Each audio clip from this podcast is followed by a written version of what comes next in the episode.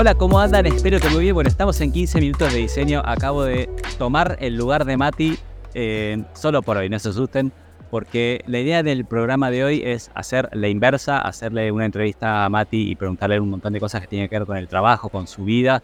Así también ustedes pueden conocerlo un poco más, conocer quién es la persona que está detrás de, este hermoso segmento. Así que nada, hola Mati, bienvenido a tu programa. gracias, gracias Eva. Creo que te voy, te voy a contratar para hacerme las intros y las outros del programa. Vamos, me encantó. A ver, eso me encanta. No, está muy bueno. tus programas están buenísimos y, y tenés también tu propio estilo. Este, y está excelente. Por algo te va, lo, está hace tanto tiempo y te va tan bien. Bueno, la idea de este podcast especial es eh, que la gente te pueda conocer un poquito más. Así que si te parece como para empezar, ¿por qué no nos contás un poco quién es Mati y a qué se dedica? Bueno, te cuento. Eh, Mati es un diseñador de, interfaces. Eh, también ha trabajado como diseñador de experiencias. Eh, ¿Por qué hablo como en tercera persona? No sé, pero bueno. Muy Maradona, sí. Eh, pero bueno, en fin. Em, con el deseo de poder aportar algo más a la comunidad de diseño, porque siempre, desde que empecé a trabajar como diseñador, siento como un, debe con lo que hago, porque he tenido muy buenas oportunidades en mi vida a partir de que comencé a trabajar como diseñador.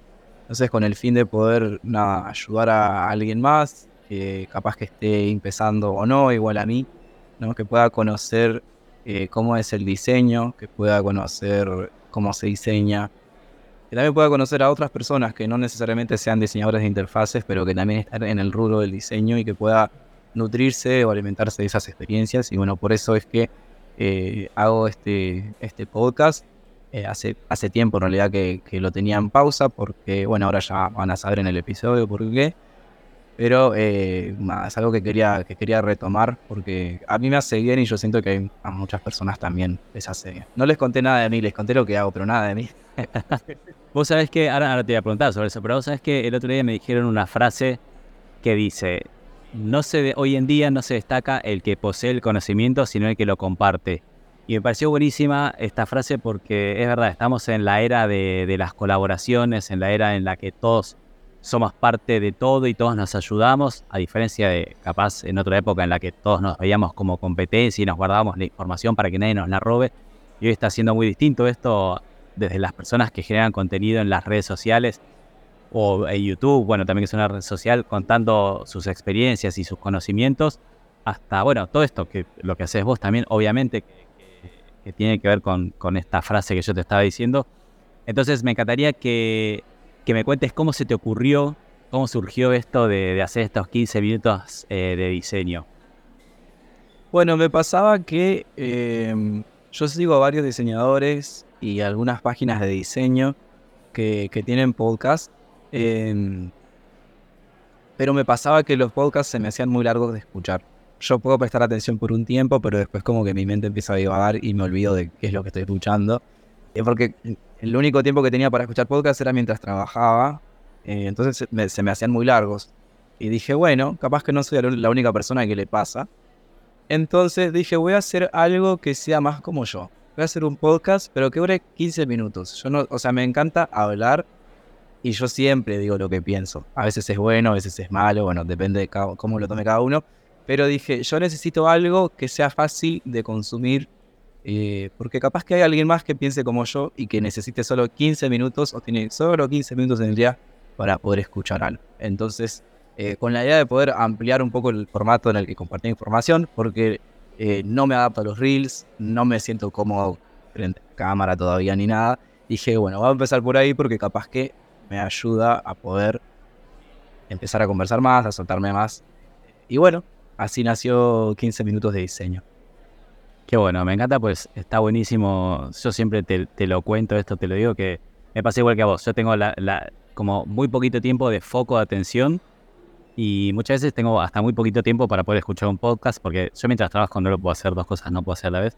Me parece buenísimo porque en 15 minutos capaz te aprendiste algo nuevo y está genial. Así que te felicito porque el formato está buenísimo y el contenido también. Eh, recién dijiste que habías hablado mucho de, cuando te pregunté quién era Mati, y me contaste qué hace Mati. Pero ¿quién es Mati? Esta es una pregunta que creo que no le puedo contestar ni a mi psicóloga. es difícil, ¿no? A veces. Me pasó, y capaz que ahora está como adentrando tipo al, tema del, episodio. Sí. Recientemente me despidieron y cuando me despidieron yo sentí que me sacaron algo, algo de lo que soy. Entonces como que entré como que en un espacio ahí en el que me sentía confundido, eh, re triste. Porque los que me conocen saben que me encanta trabajar. Me encanta también el tipo de ocio, pero es como que mucho más reducido. Eh, entonces, cuando me sacaron eso, sentí como que no sabía quién era no, no, no, como que no encontraba cómo retomar con lo que yo hago, con lo que me gusta hacer. No encontraba cómo grabar un episodio, no encontraba cómo crear contenido. Eh, me alejé un montón de las redes y todo porque era como que no encontraba, no me encontraba a mí eh, y, y, no encontraba por qué hacía lo que hacía y por qué, por qué lo hago. y fue un proceso medio grave en el que tuve que empezar a, a definir como que prioridades y, Es que eso te iba a preguntar recién. Una, una pregunta muy compleja. Es difícil, pero recién cuando dijiste esto que, que, nada, que cuando te sacaron el trabajo como que te perdiste, este tiempo de ocio, entre comillas, pues vos te volviste, o sea, te enfocaste 100% y eso quiero destacar de vos. Quizás de afuera yo te puedo decir una parte de lo que sos vos, conociéndote en lo poco que te conozco a partir de este año, pero sos una persona muy eh, responsable y muy enfocada. Sos muy enfocado. Cuando te, cuando te propones algo, y eso lo valoro muchísimo, como que le metes a eso, dejas de lado todo lo demás y hasta que no lo lográs, no parás. Y eso es un valor eh, muy grande, muy importante. Y este tiempo de, te decía, de ocio, pues estabas sin trabajo, pero estabas muy enfocado en buscar el trabajo, pero capaz que pudiste tener un poco más de libertad. ¿Lograste encontrar un poquitito quién es Mati más allá del trabajo o de lo que trabaja Mati? Ahora que respondiste por o sea, que me diste esa idea, como que ahora entiendo un poco mejor la pregunta. Capaz que ahora sí podría como que definir un poco más. Si soy o sea, como dijiste vos, soy una persona muy enfocada. Mm, las cosas que me propongo las logro. o sea, no intento. Las hago o no las hago. Digo, no hay para mí no hay como un punto entre medio. Y soy bastante ambicioso. Soy muy ambicioso con lo que yo me propongo. Eh, no me gusta quedarme quieto. Siempre estoy aspirando más. A veces eso me juega un poco en contra porque eh, he tenido que aprender a poder eh, disfrutar del momento y, darme cuenta qué es lo que hay, lo que tengo y entender ser feliz con eso. Eh, pero creo que con ese, creo que ese mismo afán de querer lograr más y llegar más lejos es que me ayudó y que me ayuda hoy en día a poder hacer las cosas que hago y, llegar hasta donde estoy. Porque si no, como que no, hay muchas cosas que no se habrían dado y no se dan, sino hay cosas que, las tenés que hacer vos por vos mismo. Y, bueno, es eso lo que como que lo que me mantiene flotando, por así decirlo, en este momento. Bueno, qué bueno que lo, que, lo como que lo fuiste encontrando también. Eh, y que fuiste encontrando la respuesta también para contarnos un poco, pero sí, todo lo que dijiste se ve mucho de afuera, digamos, se te ve así tal cual lo, que estás diciendo. Yo, yo, estuve, digamos, compartí con vos ese momento de, de inestabilidad cuando de golpe dejaste de tener tu trabajo eh, y sé que te golpeó bastante, por decirlo de alguna manera. Hoy en día que empezaste una búsqueda nueva de, trabajo y de, nuevos clientes o de un nuevo trabajo, eh, quizás te pudiste dar cuenta de que mucha gente se interesaba en vos y en tu trabajo. Eh, porque por lo que me contaste, digamos, hubo bastante, tuviste bastante buenas respuestas con respecto a eso. ¿Crees que si te vuelve a pasar alguna próxima vez vas a estar con menos miedo porque sabes que cuando te postulás o cuando empezás a buscar la gente responde a, lo bueno que sos en lo que haces? ¿Se te Yo, sí, entonces, yo creo que sí. Estoy, no sé por qué creo, estoy quedando medio afónico la voz, no sé qué me pasa. Eh, nunca me había pasado que me despidan, primero para empezar por ahí. Soy una persona que piensa mucho para adelante, o sea, qué es lo que va a pasar después, qué es lo que viene. Eh, y eso me jugó muy, muy en contra. Y después creo que es como, no sé cómo decírtelo, las redes no fueron creadas para contar cosas tipo tristes. Nunca vi una publicación de Instagram tipo me quedé sin trabajo y, y todas mis inseguridades están surgiendo. Entonces, cuando me despidieron yo sentía que estaba en un lugar seguro, eh, sentía que estaba alcanzando ciertas, no sé, ciertas cosas que me hacían sentir bien y que me como que estaba bien posicionado. Cuando me quedé sin trabajo, como que todo eso se desmoronó. y no sabía cómo, cómo comunicarme. o sea, fue distinto cuando empecé a buscar por LinkedIn, que empecé a hablar con mucha gente de vuelta. Hay una cosa ahí de que tener, sacarte la vergüenza y luego sacarte todo y, y, comentar por lo que estás pasando. Me escribí con recruiters a los que antes les había rechazado ofertas y todo, pero lo, lo, bueno de eso es que en, general siempre tuve, algunas veces no tuve respuesta, pero las veces que tuve respuesta se dio un diálogo, se dieron entrevistas, se dieron pruebas. Entonces digo, eso está buenísimo porque cuando me pasó es como que empecé a dudar de todo, empecé a dudar, che, estaré trabajando bien, estaré haciendo las cosas bien, en este momento en el que estoy en mi vida, en mi carrera, estoy donde tendría que estar, estoy abajo, estoy arriba, ¿qué es lo que me está pasando? ¿Qué es lo que está buscando el, mundo afuera? Me pasó también que me despidieron en un momento en el que hay una crisis económica en Estados Unidos que afecta a todo el mundo, que afecta al mundo de la tecnología. Yo ya venía hace meses viendo las noticias que empresas muy grandes estaban despidiendo a gran cantidad de empleados, pero nunca, nunca pensé que que yo iba a estar dentro de ese, de ese porcentaje de esas personas. Entonces creo que si hoy me pasa de, si me tuviera que pasar de vuelta, sí tendría menos miedo, porque, porque ya me paseo, ya me pasó, perdón. Y también porque no es lo mismo que me pasó ahora, tres años después de estar trabajando en esto, a que me hubiese pasado al principio. Al principio no conocía a nadie y no tenía de qué agarrarme.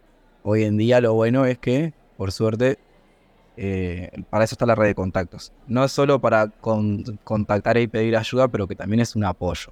Un apoyo que, bueno, que te recuerdan quién sos, qué es lo que haces, qué es lo que vales, a dónde puedes llegar. Me parece que eso también es muy importante de destacar de, una red de contactos, que es el apoyo también emocional que eso te trae. Tal cual, rebancamos las redes de contactos. Pues es que yo creo que hay dos tipos de personas ¿no? Y, se vio mucho, por ejemplo, en la pandemia, ¿no? Viste, cuando vos crees que está todo seguro, que tenés todo como armado y organizado, vino una pandemia y hubo dos tipos de personas. La que se quedó tipo esperando, ay, ¿cuándo parará esto? Y, se quedó sin hacer nada. Y la que se subió a la ola de la pandemia y dijo, bueno, con esto que hacemos y avanzó más allá de, del lío de la pandemia. Y yo creo que vos sos de esas personas que cuando le pasa algo, lo primero, bueno, la lloradita que hacemos todos y después haces y te pusiste a hacer y te pusiste a buscar y de hecho tuviste un montón de, buenos resultados. Así que eso es muy destacable también de vos, Mati, y le recomendamos a la gente que nos está escuchando que vayan por ese lado también, que en vez de, lamentarse por lo que pasó, lo que no hay, todo esto, hagamos con lo que tenemos. Pero te quería hacer una pregunta con respecto a esto que estamos hablando. ¿Vos crees que el, o, crees, no, te diste cuenta que quizás el hecho de, haber estado haciendo lo que hiciste con respecto a las redes sociales, de tener esta red de contactos como más sólida, te ayudó a la hora de, buscar y de conseguir trabajo nuevo? ¿O hubiese sido lo mismo si no, si no hubieses hecho los podcasts, por ejemplo, o, lo que sea en las redes? Totalmente, yo creo que ayudó, eh, si bien no lo compartí con, en mis redes ni nada, porque no me sentía como que en un lugar cómodo al respecto. Se me hacía, te digo, la verdad se me hizo raro, no lo quise compartir en Instagram ni nada. Sí lo conversé en persona, eh, o por mensaje, o por llamada con colegas, como lo compartí contigo, con otras personas, eh, porque me pareció importante, nada, comunicarlo, porque fue lo mismo que hice cuando quise conseguir trabajo como diseñador. Agarré el WhatsApp y a todos mis contactos le mandé, hola, terminé de estudiar diseño web. Hago páginas web. No tengo ni idea cuánto se cobra, pero hago eso. Entonces dije, hice alguna cosa parecida. Cuando, mira, y lo tengo nunca quise tirar esta hoja y la tengo. Esta fue la hoja que escribí cuando me despidieron. Enseguida, o sea, primero que fue un momento de colapso mental en el que estaba tipo en estado vegetal mirando al infinito sin reaccionar. Y después lo que hice fue escribir qué es lo que yo quiero hacer y cuánto tiempo tengo. Y bueno, dentro, de este papel escribí a qué personas quería contactar. En un listado de personas en las que yo confiaba dentro de mi red de contactos que sabía que me podían recomendar porque ya habían trabajado conmigo, sé que tienen otros contactos y que me iban a dar una mano en eso. Entonces fue lo primero que hice, poder eh, expandir la cantidad de personas que estaban no, buscando trabajo, en este caso, para lo que yo estaba buscando. Creo que lo segundo también fue establecer qué es lo que yo quería mostrar en mi portfolio y cómo me quería presentar yo eh, al mundo. Si bien yo tenía un, portfolio que había hecho, no estaba actualizado y creo que no representaba lo que yo podía hacer como diseñador hasta en ese entonces. Si bien el portfolio no me quedó perfecto, porque lo hice en una semana. Dije, necesito hacer esto ya, porque no me puedo quedar quieto esperando a ver, a ver cuándo me va a salir el portfolio y cuándo me inspiro. Me forcé a hacerlo y a mostrar qué es lo que quería mostrar. Quería mostrar las capacidades y las cosas en las que yo me enfoco cuando diseño y a su vez aprovechar a, mostrar mi estilo visual. O, no sé si tanto mi estilo visual, pero cosas por las que me arriesgaría. Mi portfolio no tengo un proyecto en el que diga, ok, así es tal cual como diseño yo, sino tengo más trabajos que dicen, así es como yo diseño para un cliente y me adapto a lo que quiere. Creo que yo quería mostrar ese diferencial cuando trabajara en mi, en mi portfolio. Lo bueno es que recibí reviews re positivas. A prácticamente todo el mundo le gustó. Lo único que me criticaban es que habían eh, muchos diseños en Dark Mode. Y creo que es por un tema de que no estamos acostumbrados a, a verlo tanto. O capaz que pensaron que me gustaba mucho esa tendencia. En lo personal, no soy fan del Dark. Sí me gusta que esté porque entiendo las comodidades que, que, nada, que trae cuando lo usamos. Pero bueno, dio la casualidad de que justo los proyectos y clientes que mostré tenían diseños en Dark Mode. Justo me en esa semana en la que estuve trabajando en el portfolio, Apple lanzó el Vision Pro. Eh, no, no lo lanzó, lo presentó, perdón. Y en ese momento no estaban hechas las guidelines ni nada todavía. Entonces aproveché y dije, bueno, esto es para mí. Voy a crear una interfaz como me la imagino yo que sería, de acuerdo a los videitos que subió Apple, y lo metí en el portfolio, y también eso fue un plus, porque es un proyecto re poco común, eh, en ese momento era súper innovador, ahora capaz que como que ya lo hemos visto más, ya estamos más acostumbrados, pero está buenísimo porque dije, me, voy a poner eh, a diseñar interfaces que nunca haya diseñado y que realmente sean un desafío para mí, porque si no va a ser como que no sé, para eso agarro un dribble y copio el diseño de una interfaz que ya está hecha. Dije, quiero hacer algo distinto. Otra cosa em, que hice fue contactarme con recruiters, con los que ya había hablado, con los que previamente ya les había rechazado entrevistas. Fue un poquito, no sé cómo decir, me dio como un poco de vergüenza. Porque es como que una puerta que había cerrado y que ahora estaba golpeando de vuelta. Pero creo que es re importante eh, armarse de coraje y, bueno, sacarse el miedo, la vergüenza, sacarse todo y estar, empezar a buscar, este, interactuar con, con personas que estén en el, mundo de la tecnología para hacerles saber que uno está buscando trabajo y qué es lo que, lo que puede hacer. Se les fue dado un consejo y para también como que mostrarles cómo es que yo veo todo esto. El primero sería que no sé, nunca, nunca se casen con un trabajo. Creo que ya lo he dicho antes. Pero capaz que nunca lo he dicho tan sincero, creo como lo voy a decir ahora. El trabajo es algo que tenemos que valorar, respetar y cuidar. Pero el trabajo nunca lo podemos llevar a un nivel personal. El trabajo no es tu padre, no es tu madre, no es tu esposo ni tu esposa, no es tu novio, no es tu novia. Es como, es tu chongo. Vamos a decirlo así, es tu chongo.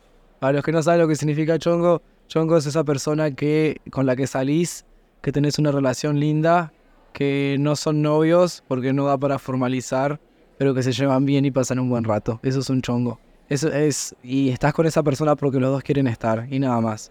Porque en un trabajo, en el momento en el que no les rindas más o si te pasa algo y no puedes trabajar más, te van a despedir y al otro día ya van a estar buscando a alguien más.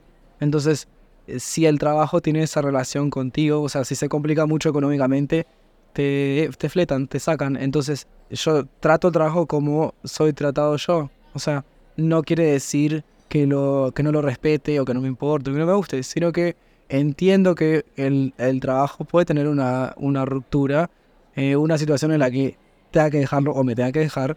Entonces, yo por eso el trabajo siempre lo veo así. Me encanta trabajar, me encanta trabajar para startups, pero también conozco el riesgo que trae trabajar para startups. Entonces mi mejor consejo es, tanto para startups o para la empresa que sea, nunca se casen con el trabajo. Sí busquen crecer dentro de un lugar, si eso es lo que sienten, pero si sienten de que no funciona y de que ustedes sobre todo no se sienten felices con el trabajo, entonces creo que eso es una señal de que deben eh, buscar la manera de o cambiar la situación con el trabajo, buscar una negociación y bueno, si no se logra nada o si ni siquiera hay lugar para una negociación, creo que eso ya es más que una señal que les está indicando que eh, deberían cambiar de trabajo.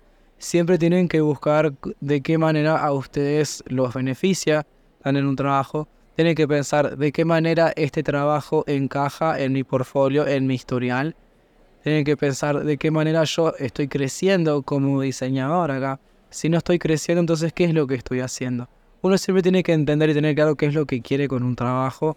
Y, y no digo que la meta se mantenga a lo largo de los años porque puede variar.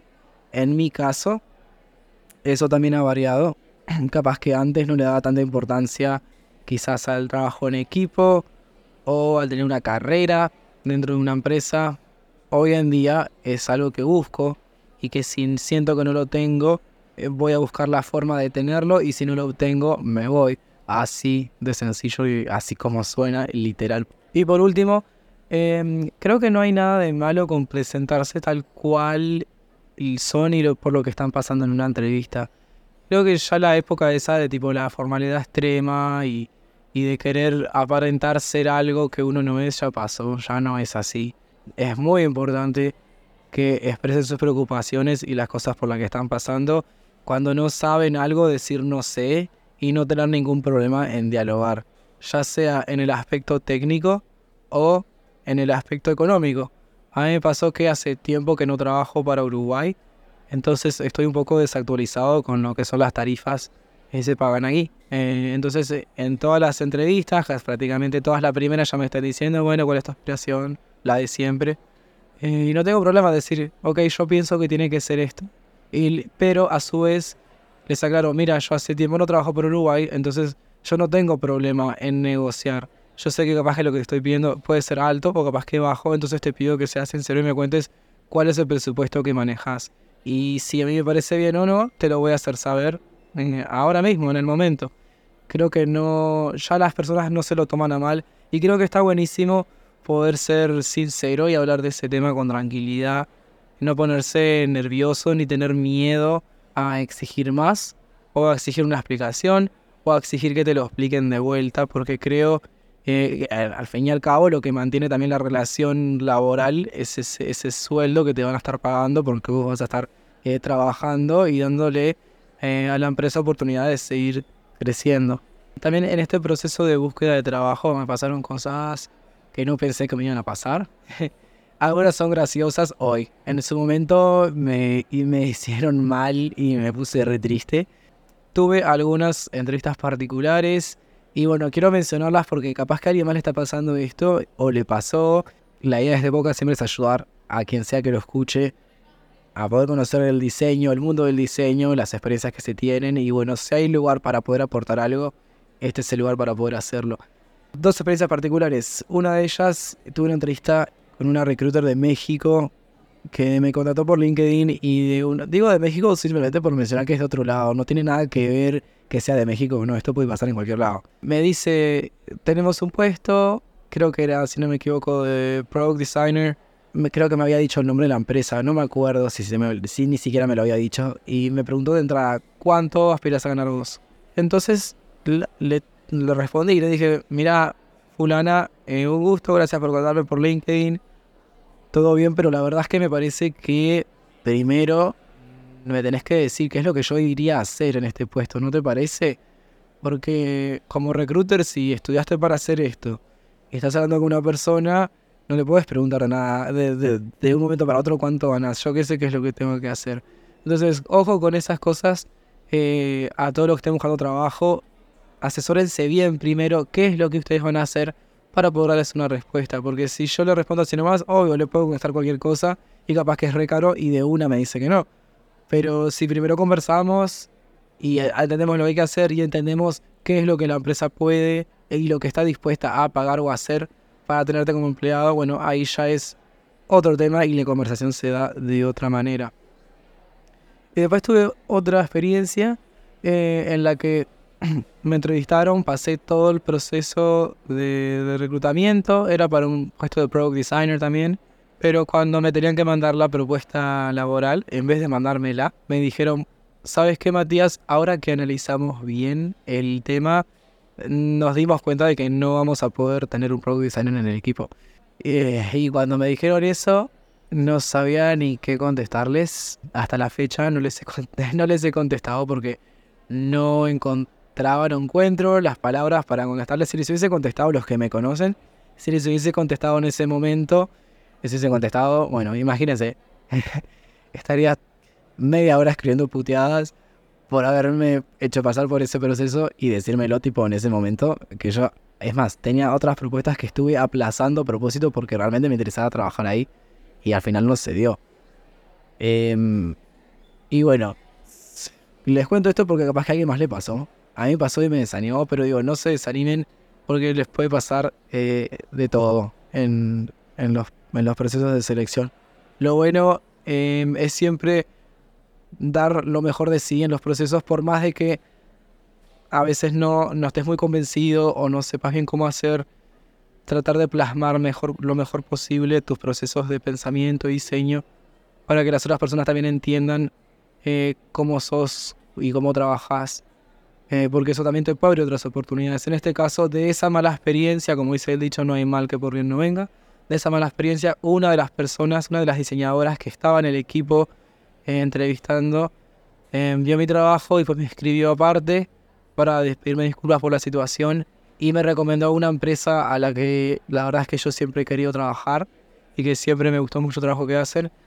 Entonces digo, no fue malo después de todo. Creo que antes de contestar mal o enojarse, creo que hay que dejar de pasar un tiempo y dar lugar y espacio a que cosas así puedan pasar. Qué bueno, Mati. Eh, sí, por aparte de posta laburas muy bien. Eh, lo poco que, lo poco que te vi trabajando, porque no, te ven tu diaria, pero sé que lo haces muy bien. Em, ¿Qué importancia tiene para vos a la hora de buscar trabajo el rédito económico? O sea, ¿es más importante la plata que vas a ganar o el tipo de trabajo que vas a hacer? O las dos. Digamos, ¿qué buscas a la hora de, buscar trabajo? ¿A qué le das importancia? Eh, eh, creo, que, creo que es una mezcla de las dos cosas. También depende del momento de la vida en el que esté la persona. Yo creo que cuando recién arranqué a trabajar, em, lo que uno busca es, experiencia más que nada. Eh, entonces creo que como que te vuelves menos quisquilloso con lo que pedís, los beneficios. Mientras que tengas trabajo, eso es lo que importa.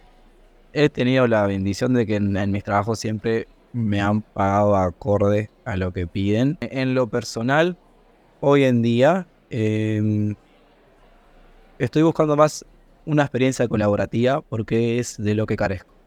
Hace un año, no, desde el 2020, tres años que estoy trabajando solo. Eh, pero por lo menos eh, trabajaba para empresas acá en Uruguay y cada tanto veía a mis compañeros y bueno, una videollamada acá tanto es más llevadero. Pero hace un año y algo que ya vengo trabajando solo y no siempre con diseñadores, entonces hoy en día valoro muchísimo el el contacto en 3D, en persona, de tener un equipo. Hoy más que nada busco eso. Sí me he topado con, no sé si decir un problema, pero como que un poco de fricción con el tema de los sueldos, que bueno, no siempre son acorde a, lo que piden que hagas. Eh, más que nada acá en Latinoamérica, eh, los, los sueldos, o sea, no es que están mal, pero siento que muchas veces pueden ser mejor. Más que nada para las empresas que tienen clientes del exterior, estoy hablando de Europa y Estados Unidos, bueno, hoy en día la parte económica tiene un peso grande, pero no es eh, mi, mayor interés. Pero no con esto quiero decir que voy a trabajar por nada. O sea, es un equilibrio entre las dos. Yo siempre digo, uno no vive de pasión. Yo no voy al súper a pagar con pasión, yo voy a pagar con plata. Entonces tiene que, tiene que haber un balance eh, y me parece es re importante saberlo. Este, no, no, tiene por qué estar todo sabido en la primera entrevista.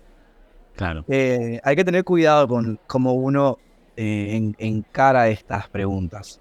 Porque las empresas siempre van a querer pagarte menos. No porque sean malos, es que a veces, como en el caso de mi país, los impuestos son tan altos que para poder pagarte un buen sueldo, la empresa tiene que pagar muchísimo dinero. Entonces, a ellos les va a servir siempre poder eh, pagarte dentro de su presupuesto lo menos posible. Porque bueno, obviamente también tiene que cuidar su, economía, no es, no es barato tener empleados. Pero uno tiene que saber cómo llevar la, la conversación y tratar de que eh, tengas todo lo más claro posible antes de dar un estimativo. Lo mejor para mí es siempre preguntarles, bueno, ¿cuál es el rango que ustedes manejan? Cuéntenme. Y después yo les digo si me parece bien o no, o si podemos dialogar o ver por qué lado podemos llegar a un acuerdo. Sí, pero también sabes que está, o sea, primero está buenísimo no enojarse con las empresas ni con nadie, porque en realidad vivimos en un mundo comercial en el cual el eje del comercio es, eh, bueno, muchos otros, pero digamos, eh, gastar menos y ganar más, creo que todo el mundo busca eso, desde nosotros como usuarios que vamos al supermercado que tenga el precio más barato para que nos quede más plata en el bolsillo, y las empresas hacen lo mismo, digamos, buscan el mejor recurso que les haga más barato, es, es algo que está implícito y no eso no, no creo que los hace más malos o más buenos. Sí nos da bronca a nosotros que no nos valoren y todo eso, pero es parte de, del mundo comercial en el que vivimos. Pero sí está buenísimo esto que decís vos, de negociar, ¿no? O sea, por más que vos vayas a trabajar en relación de dependencia en un lugar, negociar. Si a vos te ofrecen un X plata y vos capaz le puedes decir, mira, me interesa el puesto, pero yo por más plata, y a veces eh, funciona eso y te, y te, lo dan. Si les interesa laborar con vos, te lo dan, ¿no? ¿Te pasó una vez eh, en realidad, eh, bueno, sí, una vez, sí, sí, en el trabajo anterior.